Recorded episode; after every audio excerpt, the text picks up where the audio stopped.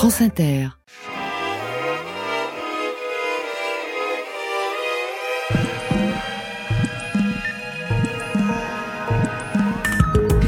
Aujourd'hui dans Affaires sensibles, suicide mode d'emploi, donc le livre interdit. Barbiturique, anxiolytique, insuline, morphine, chloroquine, alcuronium. Selon leur dosage, ces médicaments ne sont pas pensés pour soigner, pour guérir, mais pour tuer. Pour se tuer, plus exactement. Ce sont ces prescriptions qui constituent l'essentiel du dernier chapitre d'un livre intitulé donc Suicide mode d'emploi, histoire, technique, actualité, livre publié en 1982. Claude Guillon et Yves Le Boniec, les auteurs de cet ouvrage, sont deux intellectuels libertaires qui revendiquent le droit à mourir pour tous et sans douleur ni violence. Autrement dit, que le suicide médicamenteux, pensé comme le moins douloureux, ne soit pas réservé aux médecins, aux pharmaciens, aux bourgeois, que les ouvriers, les prolétaires ne soient pas condamnés à choisir entre le fusil, la pendaison ou la défenestration qu'ils puissent, eux aussi, exercer leur droit au suicide dans les mêmes conditions, avec les mêmes options que les autres.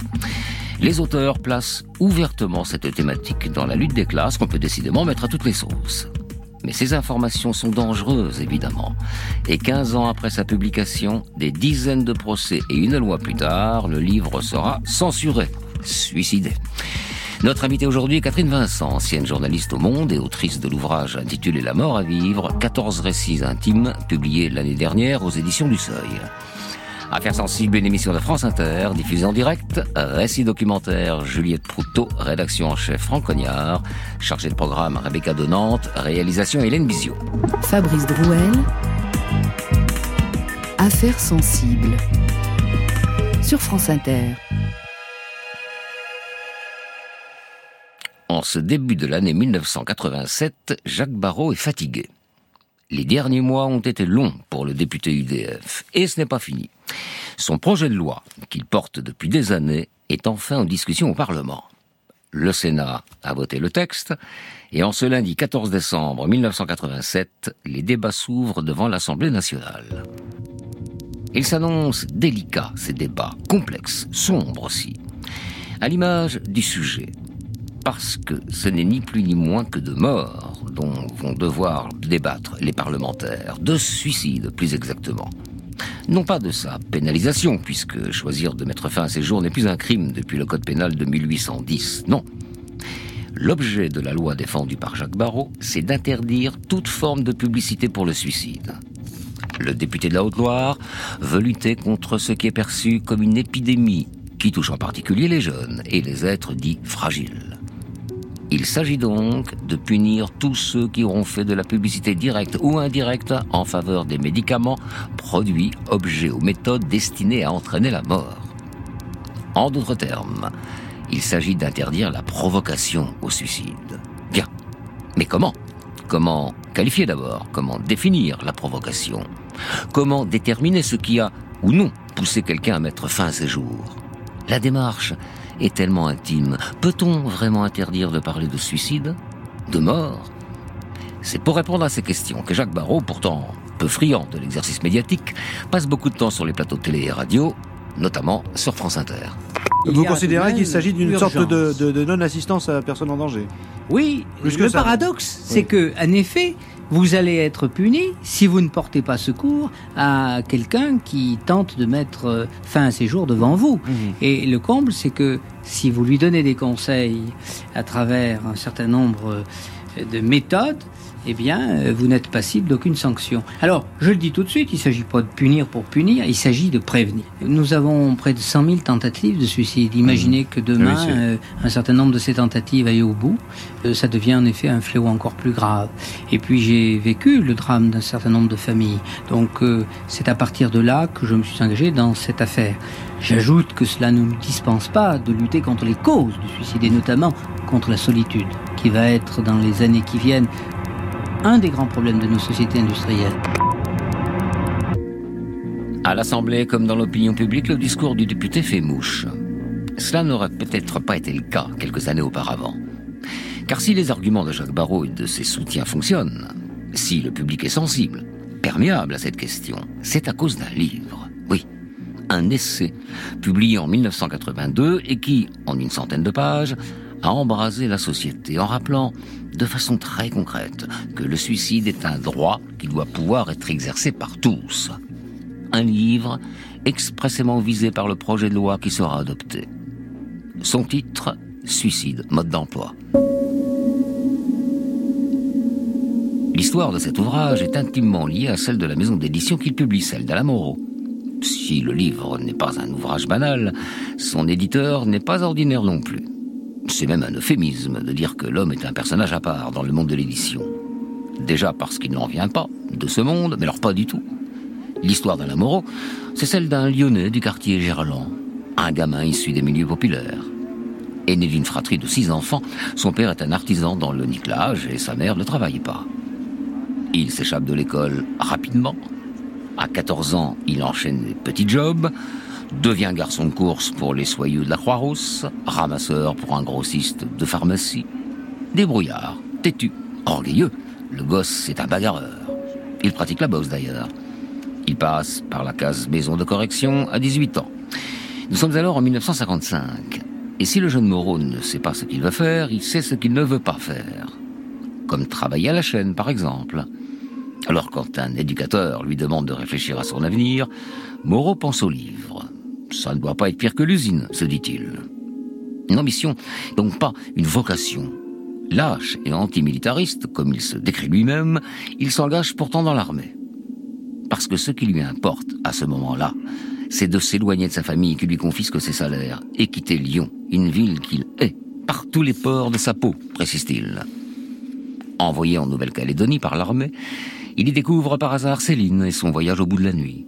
C'est un choc, une révélation. Alors, les livres le rattrapent. Et en 1970, il lance La Pensée universelle, une société d'édition à compte d'auteur. Moins de deux ans plus tard, il fonde la maison d'édition qui portera son nom. Dans une interview donnée à Daniel Garça en 2016 pour Livre Hebdo, il présente ses objectifs. J'étais disposé à payer cher de bons journalistes pour qu'ils aient le temps et la liberté, et surtout plus de place pour s'exprimer dans un livre que dans leurs journaux. Mon ambition, c'était de publier des livres que j'aurais aimé lire et que je ne trouvais nulle part. Dans les années 1970, beaucoup de gens avaient envie de dire des choses, mais la censure et l'autocensure régnaient un peu partout. Et l'autocensure, ce n'est pas son truc. Alain Moreau n'a peur de rien, surtout pas de la polémique. Franc-tireur, il se spécialise dans la publication d'enquêtes et de contre-enquêtes qui font du bruit. Des titres tels que B comme Barbouze de Patrice Cheroff, Dossier F comme fraude fiscale, 50 milliards par an, il fraude, nous payons de Pierre Charpentier, ou encore Chirac ou La fringale du pouvoir d'Henri de Ligny. Ces ouvrages dénoncent et font scandale. Dans Livre Hebdo, il s'enorgueillit entre les demandes de saisie et les procès en diffamation, j'ai dû essuyer 80 procédures. Je suis passé devant les plus grands magistrats, j'ai même enrichi la jurisprudence. Mais c'est en 1982 qu'il trouve le livre, celui qui lui fait réaliser le grand coup de sa carrière, Suicide, mode d'emploi. Au-delà de son appétit pour la polémique qui pourrait accompagner la sortie de l'essai, Alain Moreau est fondamentalement en phase avec la philosophie libertaire défendue par l'écrivain communiste Claude Guillon et le journaliste Yves Le Boniec. Une philosophie résumée ainsi sur la quatrième de couverture. Un mode d'emploi, pourquoi faire? Parce que se donner la mort sans souffrance inutile est un droit, et qu'un droit n'est rien sans les moyens de l'exercer, il fallait un guide qui fasse le point des recettes actuellement connues. Qu'on se rassure, nous n'aimons pas la mort. Nous préférons savoir que les enfants s'aiment, qu'un prisonnier s'évade, que des banques brûlent, que la vie en un mot manifeste. La sortie du livre en avril 1982 fait tellement de bruit que tous les regards se tournent vers les auteurs. Mais ces derniers font les morts, sans mauvais jeu de mots. Alors c'est l'éditeur qui est en première ligne. Ça tombe bien, il adore ça. Que dit ce livre? Ce livre dit que la revendication du droit du suicide est une revendication légitime. C'est un droit absolu qui ne doit pas être contesté et, au fond, qu'est un droit sans les moyens de l'exercer? Quelle est cette liberté qu'on ne pourrait pas utiliser? Vous avez le droit de circuler, mais on vous enferme. Eh bien là, si on admet, et je ne vois pas qui et au nom de quoi pourrait admettre qu'on n'a pas le droit de s'octroyer la mort, qui peut nous interdire de connaître les Ah, ça. recettes La sanction est difficile. qui peut, nous, mais qui peut nous interdire de connaître les recettes pour partir en douceur, pour échapper à cette tragédie qu'est le rasoir, la rame de métro, la défenestration, la poutre maîtresse dans une grange, la morora ou la chevrotine? Les chiffres des ventes semblent donner raison à l'éditeur et aux auteurs. 100 000 exemplaires sont écoulés en moins d'un an. Gigantesque. Le livre sera traduit en huit langues et édité dans près de 13 pays. Suicide mode d'emploi s'articule autour d'une introduction de 10 chapitres et de plusieurs annexes. Mais en réalité, sur les quelques 300 pages que compte l'essai, il n'y en a qu'une dizaine qui scandalisent le public, les médias et toute la classe politique, celle contenue dans un chapitre qui s'intitule Éléments pour un guide du suicide. Il se divise en trois sous-catégories aux énoncés plus qu'évocateurs, technique du suicide, méthodologie, recommandations. Les prescriptions, entre guillemets, proposées par les auteurs dans ce fameux chapitre, s'inscrivent dans la suite logique des propos qu'ils tiennent tout au long de leur ouvrage. Pour Guillon et Lobognac, permettre à tous d'avoir accès à une mort douce, selon leurs termes, est une façon de nous placer tous sur un pied d'égalité, de déconstruire le système de classe oppressif et capitaliste. Leur ouvrage se veut donc politique, avant d'être un mode d'emploi à l'image du sujet qu'ils traitent. Et dès l'introduction, ils préviennent, je cite, que le lecteur ne s'attende pas à trouver le pittoresque morbide qui fait l'ordinaire de la production livresque consacrée au suicide, on n'apprendra rien, ni sur le harakiri, ni sur les lemmings, ni sur les sectes de Jim Jones, ni sur les kamikazes.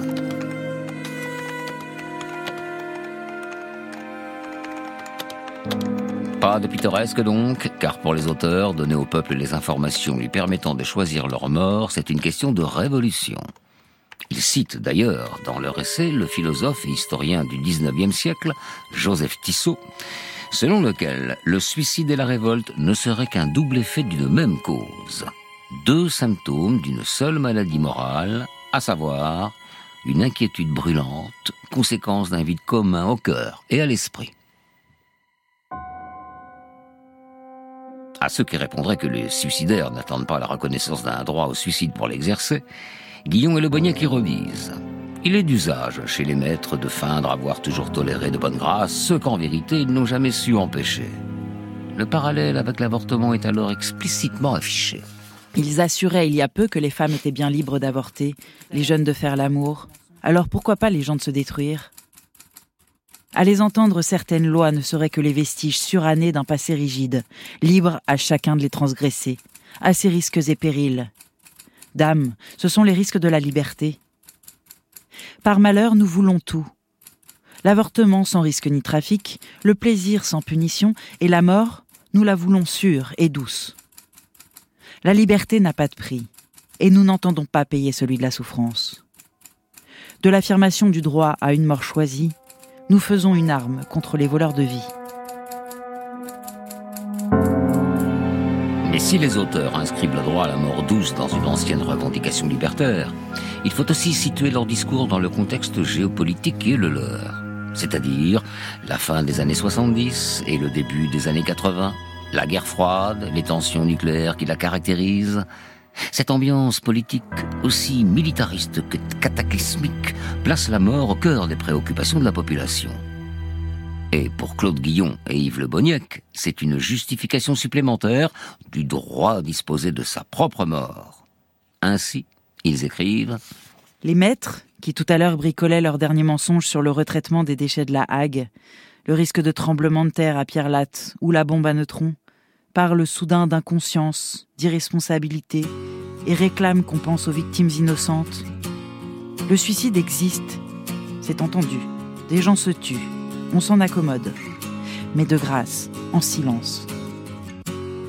La mort est une chose trop sérieuse pour être abandonnée à l'initiative individuelle. On s'occupera bientôt de fournir aux impatients une occasion de mourir utilement, dans quelques scénarios d'envergure. Le droit de décider de l'heure et du moyen de sa mort n'a certes pas besoin du nucléaire pour se justifier. Il trouve néanmoins, dans la perspective d'un massacre planétaire commandé, une actualité supplémentaire. Il ne se réduit pas à cela. Plus que jamais, la violence collective est à l'ordre du jour contre le terrorisme d'État. Contre l'énergie nucléaire brûlera l'énergie de la révolte. Je ne t'ai jamais dit, mais nous sommes immortels. Pourquoi es-tu parti avant que je te l'apprenne? Le savais-tu déjà? Avais-tu deviné que des dieux se cachaient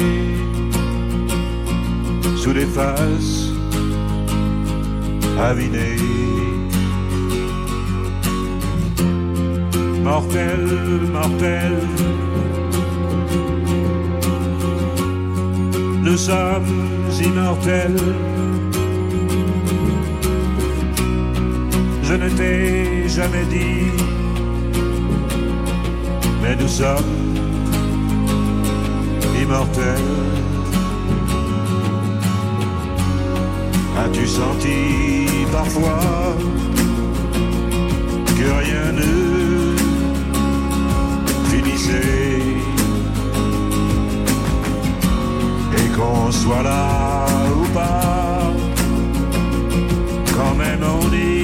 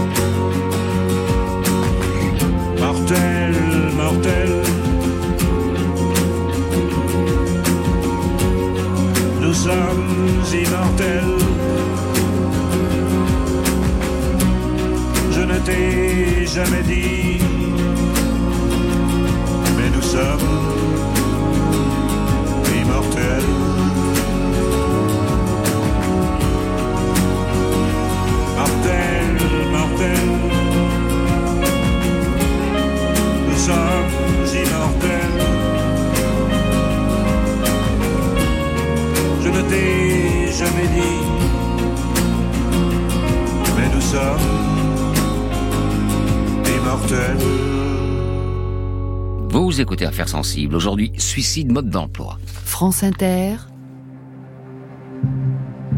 Affaires sensibles.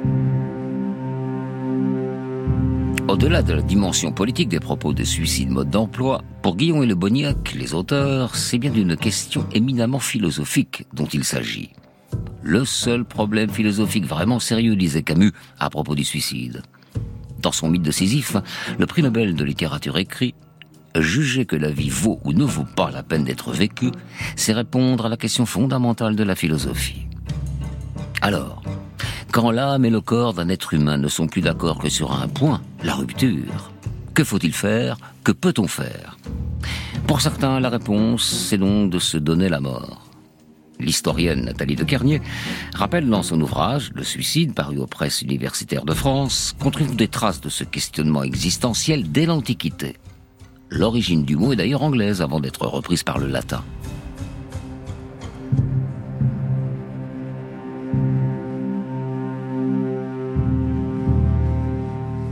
L'historien cite également les exemples de sages en Inde, en quête de nirvana, qui se suicident lors de fêtes religieuses, ou alors à Rome, où des philosophes cyniques et sceptiques, comme Diogène ou Sénèque, esprit libre parmi tous, sont partisans du suicide.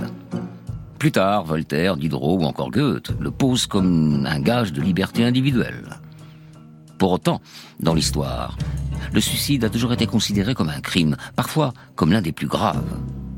Les religions monothéistes y voient dans leur ensemble une offense impardonnable à Dieu qui a donné la vie et qu'on insulte en se la retirant. Ce qui explique les mauvais traitements, les humiliations infligées post-mortem aux cadavres de suicidés, qui sont ensuite privés de certains rites funéraires. En Grèce, par exemple, on leur coupe la main pour l'enterrer séparément de leur corps. Le philosophe et juriste italien Beccaria écrit, lui, dans Des délits et des peines, qu'on fait mourir deux fois ceux qui mettent fin à leur vie. Enfin, dans un ouvrage intitulé S'abréger les jours, le suicide en France au XVIIIe siècle, l'auteur, Dominique Godino, relate les procès intentés aux suicidés sous l'Ancien Régime, D'où cette anecdote racontée sur France Culture dans l'émission L'essai et la rue du jour en 2012. Sous l'Ancien Régime, le suicide fait partie des crimes et où l'on peut faire un procès au cadavre, lequel est même écroué le temps de la procédure aux grandes dames des autres prisonniers incommodés par les pestilences de la putréfaction et représenté au tribunal par un curateur. La peine à la fois physique, symbolique et pécuniaire consiste pour le corps à être traîné sur une clé, la tête en bas au niveau du caniveau, puis pendu par les pieds et ainsi exposé 24 heures, le procès fait à un mort et instruit, selon l'expression consacrée en la forme ordinaire, prenait vite l'apparence du nonsense et de l'absurde.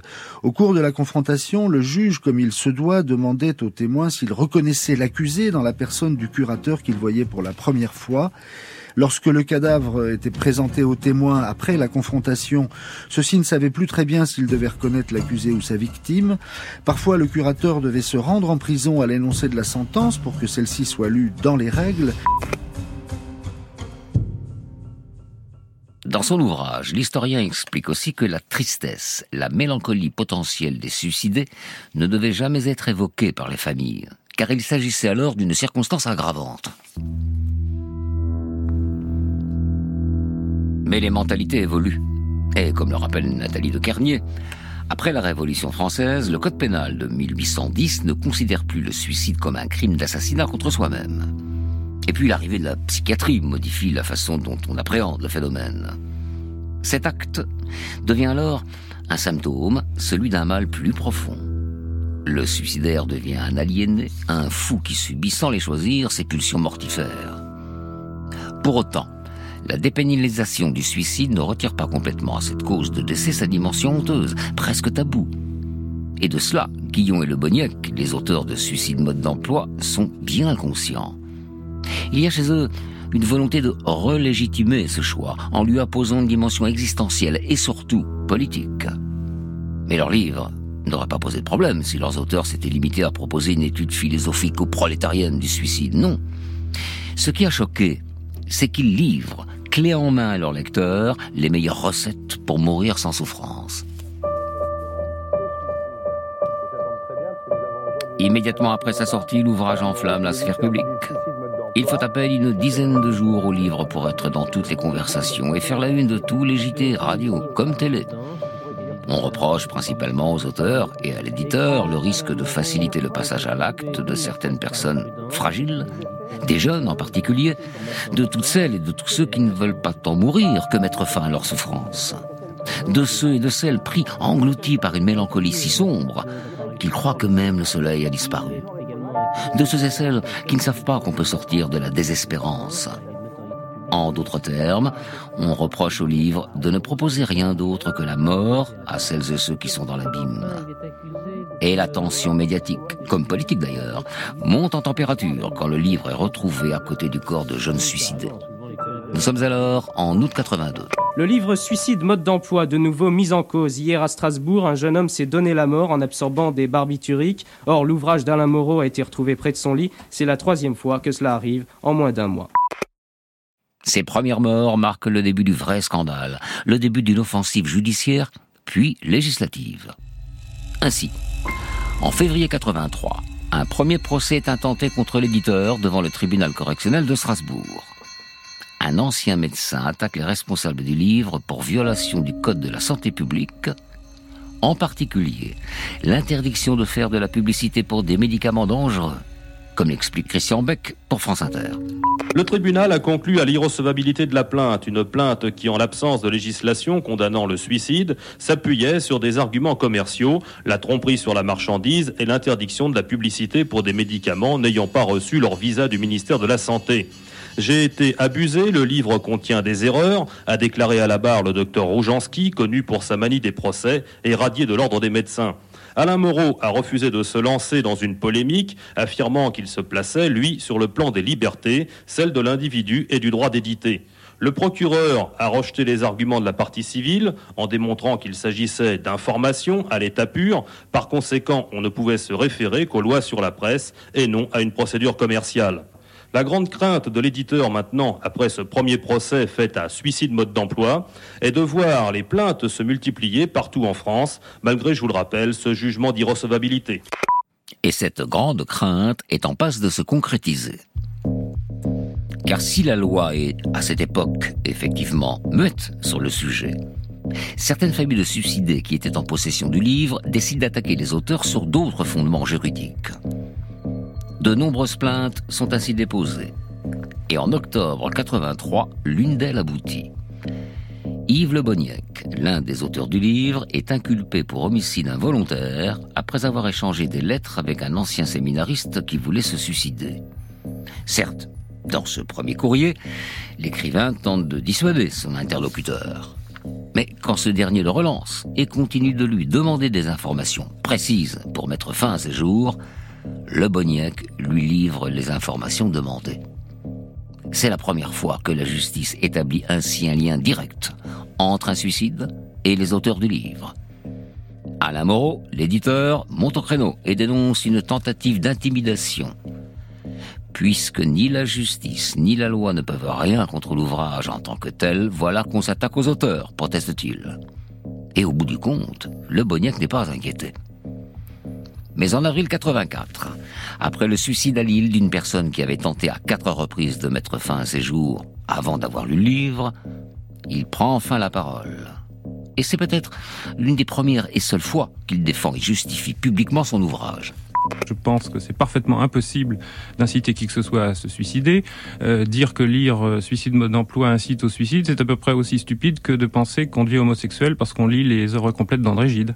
Avec quelqu'un qui est juste sur la pente, je dirais, du suicide, euh, vous ne pensez pas que les candidats au suicide auraient plutôt besoin, je dirais, d'un bouquin qui leur dise allez, la vie, ça n'est pas si moche que cela, plutôt que allez-y, détruisez-vous? Je n'empêche personne d'expliquer à un candidat au suicide que la vie est belle, qu'il faut continuer à vivre. Vous n'avez pas envie de lui redonner goût à la vie? Aux candidats au suicide Mais je pense que savoir qu'on peut se suicider un jour, qu'on peut, euh, disons, jeter l'éponge quand on a vraiment marre, quand la vie est vraiment insupportable, eh bien c'est une façon aussi de retrouver de l'énergie euh, pour vivre au quotidien, et en particulier chez les personnes âgées. C'est une idée qui passe très bien, qu'on nous renvoie très bien dans le courrier en nous disant euh, moi j'ai acheté votre livre, j'ai pas l'intention de me suicider tout de suite, mais ça me rassure, je le mets de côté et ça m'aide de savoir que le jour où j'en ai marre, eh bien je peux me suicider dans des conditions qui me paraissent acceptables. Quelques mois plus tard, un autre drame met en lumière une responsabilité potentielle du livre dans le suicide d'un lecteur. En septembre 84, Evelyne Guignement se suicide. C'était sa deuxième tentative. Cette fois donc, son entreprise réussit. Elle avait lu Suicide mode d'emploi peu de temps avant son décès. Pour son mari, Alain, il est donc certain que c'est l'ouvrage qui a poussé sa femme dans les bras de la mort. Et il entend bien le faire savoir. Alors il en appelle aux médias et aux hommes politiques. Il veut que les libraires arrêtent de vendre le livre et que la loi change. Il raconte ce qui s'est passé dans les dernières semaines de la vie de sa femme et lit aux journalistes les passages de l'essai qu'elle avait surlignés. Page 170. Ce qui nous libère, ce qui nous ôte toute chance de souffrance, c'est ce revolver avec lequel nous nous tuerons ce soir si c'est notre bon plaisir. Page 174. Si lisant ces lignes quelqu'un de ces grands infortunés, avant tout dirais-je à l'homme, délivre-toi du mal, délivre-toi de la vie. De sang-froid, il ne doit pas être bien affreux de mourir en se précipitant, en se brûlant la cervelle. Page 176. Affirmant le droit au suicide, nous nous affirmons que notre vie nous appartient. Page 220, vous avez un chapitre qui s'intitule Recommandations. Elle souligne, si l'on veut vraiment mourir, ne pas perdre de temps à choisir un lieu. L'hôtel est un endroit absolument adéquat. Ne pas oublier de réserver la chambre et de payer deux jours d'avance. Et prévenir l'hôtelier qu'on ne veut pas être dérangé pendant ces deux jours. C'est ce qu'elle a fait. Alain Guignement sait très bien que la loi est muette s'agissant de l'incitation ou de la provocation au suicide. Il sait qu'en cette année 84, le livre ne peut pas être censuré. Mais il compte bien faire en sorte que ça change, justement. Et il se mobilise, écrit aux élus, aux hommes politiques. Il obtient des réponses du président de la République, puis du garde des Sceaux. L'opposition est plutôt sensible à l'idée de modifier la loi pour permettre d'aboutir à l'interdiction de ce livre, en profitant notamment de la révision du code pénal qui est en chantier depuis 1977. Mais la majorité, elle, se dérobe. Et le fait est qu'en 1984, plus de 32 cas de suicide pouvant être liés à la lecture du livre sont dénombrés. Parmi eux, celui du musicien-compositeur Alain Magne, alors en possession de l'ouvrage. L'éditeur, Alain Moreau, maintient sa stratégie de défense. On peut effectivement euh, retrouver un livre près de quelqu'un qui s'est suicidé, qui s'est suicidé de manière différente. On a vendu ce livre à plus de 100 000 exemplaires, donc euh, on ne pourra pas systématiquement établir un lien. Il y a un lien, s'il existe, il est scientifique le lien, c'est-à-dire que éventuellement des investigations, une autopsie ou autre le montreront. La simple lecture ne peut pas induire mécaniquement un suicide, c'est intellectuellement insupportable comme argument. Donc je vois pas du tout pourquoi on le mettra en cause. Si quelqu'un décide d'appeler au secours, c'est-à-dire de ne pas se suicider, il suffit qu'il prenne une dose inférieure aux doses mortelles indiquées dans le livre pour ne pas mourir. Si réellement la personne, Michel Magne ou un autre, a pris une dose mortelle, c'est qu'il avait vraiment l'envie de mourir puisqu'on lui a indiqué dans l'ouvrage qu'elles étaient mortelles. Moreau et ses auteurs ont peut-être la conscience tranquille, mais la justice, elle, n'en a pas fini avec suicide mode d'emploi car les plaintes se multiplient. Et en 85, une première décision tombe à l'encontre de Dive Le Bognac, et c'est sur un fondement juridique qui jusque-là n'avait pas été utilisé que l'auteur est condamné, la non-assistance à personne en danger. Le Bognac avait répondu à un courrier envoyé par un jeune homme aux tendances suicidaires. Ce dernier lui demandait des précisions sur le dosage d'une certaine molécule afin d'être certain de mourir une question autour de la conversion en millilitres d'une prescription exprimée en grammes. Le Boniac répond donc à son lecteur, qui met fin à ses jours dans la foulée. Le père de la victime monte alors une association de défense des victimes du livre et porte plainte pour non-assistance à personne en péril. Et ce procès pose de nombreuses questions les magistrats sont confrontés à un vide juridique illustré par deux questions sans réponse. Peut-on, à travers l'un de ses auteurs, faire le procès d'un livre? Doit-on brûler? Suicide mode d'emploi Il y a un vide juridique parce que le Code n'avait évidemment pas prévu le livre qui peut tuer. Une chose est d'imprimer un ouvrage qui ne quittera pas un petit cercle. Une autre chose est qu'un ouvrage pratique tombe dans les mains d'un être fragilisé, vulnérable le bouquin d'idées peut devenir alors une arme redoutable, et on ne voit pas pourquoi alors la justice ne s'en occuperait pas. C'est évidemment le fameux Ma liberté s'arrête où commence celle des autres. Ma liberté me permet d'acheter ce livre, mais un suicidaire est-il libre? Ensuite, faut-il brûler le livre, c'est-à-dire le mettre au pilon? Logiquement, si l'auteur est condamné, on devrait saisir, supprimer l'arme du délit. Y a-t-il non-assistance à personne en danger, voire complicité d'homicide? Le tribunal le dira. Nous aidons les désespérés, disent les auteurs vous leur renfoncez la tête sous l'eau au lieu de leur tendre la main, répondent tous ceux, et ils sont nombreux, qui ne sont pas d'accord.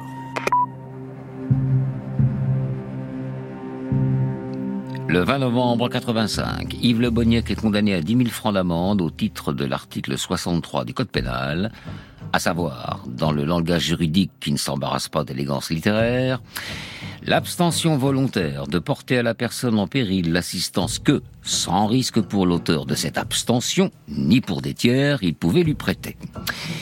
Rien de bien clair dans cette formulation, peu importe, retenons simplement que c'est la première fois qu'un jugement relie directement le livre à un suicide. Et la décision du tribunal fait boule de neige, puisque d'autres condamnations interviennent pour le même motif. Le livre n'en est pas moins toujours autorisé à la vente. Et là est le paradoxe. Des auteurs condamnés pour un livre toujours disponible. C'est dans ce contexte que la pression augmente sur les épaules des responsables politiques. D'où l'initiative parlementaire de Jacques Barrot, le député dont nous vous parlions au début de l'émission, qui décide donc d'imaginer un projet de loi permettant d'interdire tout ce qui pourrait aider, inciter ou provoquer au suicide. Les députés entameront cet après-midi l'examen des dispositions tendant à la répression de l'incitation au suicide. Déjà adoptée en première lecture au Sénat, la proposition de loi devrait recevoir l'appui d'un grand nombre d'élus, quelle que soit leur étiquette politique. Tout ceci pour éviter des drames comme celui de Michel Bonal, un jeune garçon qui avait mis fin à ses jours en 1983 en suivant les conseils d'Yves Le Bonnier, co-auteur du livre Suicide mode d'emploi. Le père de la victime au micro de Laurence Simon il y a en France 500 000 personnes qui sont atteintes de dépression. C'est un livre qui d'abord euh, permet un, conditionnement psychologique, encore une fois, à l'égard de personnes fragiles, qui sont réceptives dans un état de dépression et qui, euh, à ce moment-là, sont prêts à accepter toutes les idées et même euh, celle d'accepter la, mort comme une solution à leurs problèmes psychologiques ou, physiques. Aujourd'hui, le suicide est devenu la deuxième cause de mortalité chez les jeunes de 16 à 24 ans. La loi Barreau interdisant la provocation au suicide est votée quasiment à l'unanimité. Nous sommes à la fin de l'année 1987. Mais les lois ne sont pas rétroactives, on le sait. Et celle-là, comme les autres, ne s'applique donc pas à ce qui a été édité avant son entrée en vigueur. Donc, a priori, pas au livre de Guillaume et Le Mais voilà, l'ouvrage est réédité en 89. Et là, il tombe sous le coup de la loi Barreau. Un enchaînement de procès menés à partir de l'année suivante conduira finalement à une décision de justice interdisant en 1995 le livre Suicide mode d'emploi. Retiré de la vente, il ne sera plus jamais imprimé. Pour autant, sa disparition ne règle pas le problème de fond la question de la philosophie, selon l'expression de Camus. Non, elle ne règle pas le fléau du suicide chez les jeunes, tout comme elle ne règle pas non plus la question du suicide des personnes en fin de vie, de toutes celles et de tous ceux qui sont atteints ou atteintes de maladies incurables. D'ailleurs, la loi Barreau s'était bien gardée de se pencher sur le suicide assisté ou l'euthanasie. Des sujets pourtant d'actualité plus de 40 ans après la publication du livre interdit.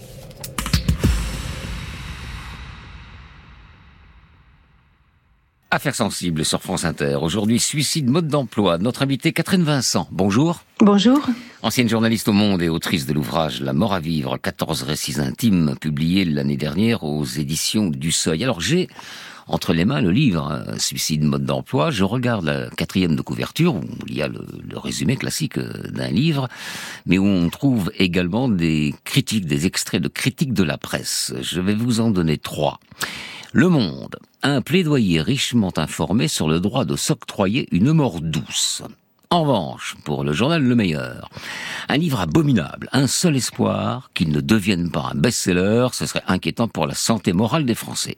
Et enfin, alors là c'est tout à fait étonnant, le quotidien du médecin dit Interrogeant l'histoire et l'actualité, les auteurs disent ce qu'est réellement le droit de disposer de sa vie sans prosélytisme. Ils ont réalisé un ouvrage sérieux sur un sujet tabou ou déformé à force de logorer. Qu'est-ce que ça vous inspire ah bah, euh, Le quotidien du médecin, ça m'inspire qu'effectivement, je suis étonnée parce que c'est particulièrement progressiste et que je n'aurais pas attendu ça euh, de, la, réflexion médicale, surtout quand on voit comment aujourd'hui elle est, elle est frileuse et inquiète sur les débats actuels. Et puis Le Monde et euh, l'autre journal, dont j'ai oublié le nom, pardonnez-moi. Le meilleur. Voilà. C'est pas forcément le meilleur, mais ça s'appelle comme ça. Alors, ça, ça, reflète pour moi absolument la, la, brutalité du clivage actuel sur les débats autour de l'aide active à mourir, euh, suicide assisté ou euthanasie. Donc, de ce point de vue-là, euh, 40 ans plus tard, rien n'a changé, mais transposé à une autre, à une autre problématique. Quel est votre avis sur le, le sujet de savoir s'il fallait interdire ou pas ce livre? Euh, Moi, tout ce que je peux vous dire, c'est que, parce que quelque part, c'est une, une histoire personnelle, mais qui reflète un peu cette difficulté-là. Moi, j'avais 24 ans au moment où le livre est sorti. Et ma grand-mère, que j'adorais et qui ne pouvait plus se déplacer, euh, facilement en tout cas, m'avait demandé de lui procurer ce livre. Et moi, je savais très bien que ma grand-mère n'était pas particulièrement suicidaire et qu'elle désirait, comme beaucoup de gens aujourd'hui d'ailleurs, avoir simplement la possibilité de, si elle en éprouvait un, désir euh, très ah bah, fort. Justement, bah justement, pardonnez-moi de vous couper, mais un auditeur nous a envoyé un message hier. Donc il a entendu hier qu'on allait euh, traiter ce sujet aujourd'hui. Et il dit, j'ai acheté l'ouvrage le 25 février 1983. J'avais 25 ans et je me suis tout de suite dit qu'il serait utile un jour. Aujourd'hui, j'ai 67 ans. Tout va bien, mais je l'ai gardé précieusement ce livre dans ma bibliothèque, car je veux, si je suis valide, pouvoir choisir ma date de sortie. L'ouvrage a fait scandale, j'ai eu la chance de le trouver en librairie à Nancy. Le seul hic, c'est que j'ignore si les ingrédients proposés à l'époque sont toujours trouvables en pharmacie. Je ne voudrais pas faire d'erreur lors de ma sortie. Et alors, on, va réécouter ensemble, si vous voulez bien, ce que disait l'un des auteurs de Suicide mode d'emploi, Yves Le Boniec, lors du récit. On va réécouter juste sa dernière phrase, vous allez entendre, qui fait parfaitement écho au message de l'auditeur. Savoir qu'on peut se suicider un jour, qu'on peut, euh, disons, jeter l'éponge quand on a vraiment marre, et en particulier chez les personnes âgées, c'est une idée qui passe très bien, qu'on nous, renvoie très bien dans le courrier en nous disant euh, Moi, j'ai acheté votre livre, j'ai pas l'intention de me suicider tout de suite, mais ça me rassure, euh, je le mets de côté et ça m'aide de savoir que le jour où j'en ai marre, eh bien, je peux me suicider dans des conditions qui me paraissent acceptables. Catherine Vincent, que pensez-vous de cet argument mis en avant à la fois par Le Boniec et par l'auditeur et que vous avez évoqué vous-même juste avant? Je suis absolument d'accord et j'ai envie de, d'enchaîner avec deux anecdotes. La première euh, concerne une des personnes que j'ai interrogées dans mon livre, qui s'appelle Erika Preisig et qui est une médecin suisse qui pratique le suicide assisté, puisque le suicide assisté est légal en Suisse même depuis 1941. C'est vraiment le premier pays qui a, pris une, une loi en ce sens. Et, euh, et elle dit très bien, et en Belgique et aux Pays-Bas où l'euthanasie euh, cette fois est autorisée, il y a une petite différence entre les deux, mais également le suicide suicide tous ces gens-là disent que quand on sait qu'on peut euh, avoir, obtenir la possibilité de cette mort douce, puisque le, terme a été employé, il n'est pas mauvais, la plupart des gens ne l'utilisent pas. En fait, ça les rassure, donc je suis vraiment complètement d'accord avec ça, ça les rassure de savoir qu'ils peuvent le faire, et je, comprends parfaitement cet auditeur. Je comprends aussi d'ailleurs son inquiétude sur la l'actualité des médicaments, euh, parce que moi, longtemps après, après avoir refusé donc à ma grand-mère de lui acheter ce livre, parce que j'ai pas assumé à l'époque de, de risquer d'être responsable partiellement de sa mort.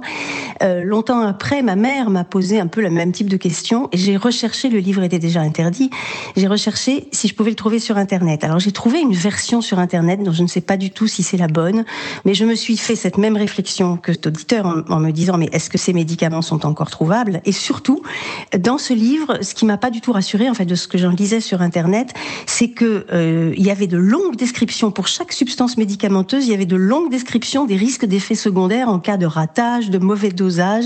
Et tout ça m'a pas tellement rassuré. Mmh. Alors ça, c'était ma première anecdote. Pardon, je suis un peu dans le désordre. La seconde, c'est que je, suis membre d'un conseil, euh, d'un mouvement qui s'appelle le Conseil national autoproclamé de la vieillesse, qui existe depuis quelques années et qui a consacré début 2023, c'est-à-dire en même temps que la Convention citoyenne faisait ses travaux sur la fin de vie, euh, on a consacré deux jours de réflexion à ce sujet. Et au cours de ces deux journées de travail, il y a eu vraiment deux leitmotifs qui sont revenus, donc de gens qui étaient tous un peu âgés, mmh. voire très âgés. Le premier, c'était que on ne parle pas assez de la mort, nulle part dans la société, dans la famille, à l'école. Euh, voilà, les médecins n'en parlent pas assez, ni du suicide peut-être, en tout cas de la possibilité de choisir sa mort. Et le deuxième leitmotiv, c'est que tout le monde ou presque souhaitait avoir dans le tiroir de sa table de nuit une pilule de la liberté. Il l'appelait comme ça, et le nom est assez joli, je trouve.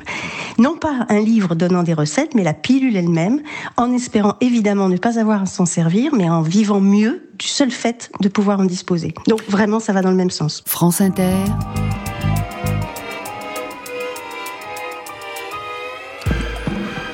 Affaires sensibles. Fabrice Drouel.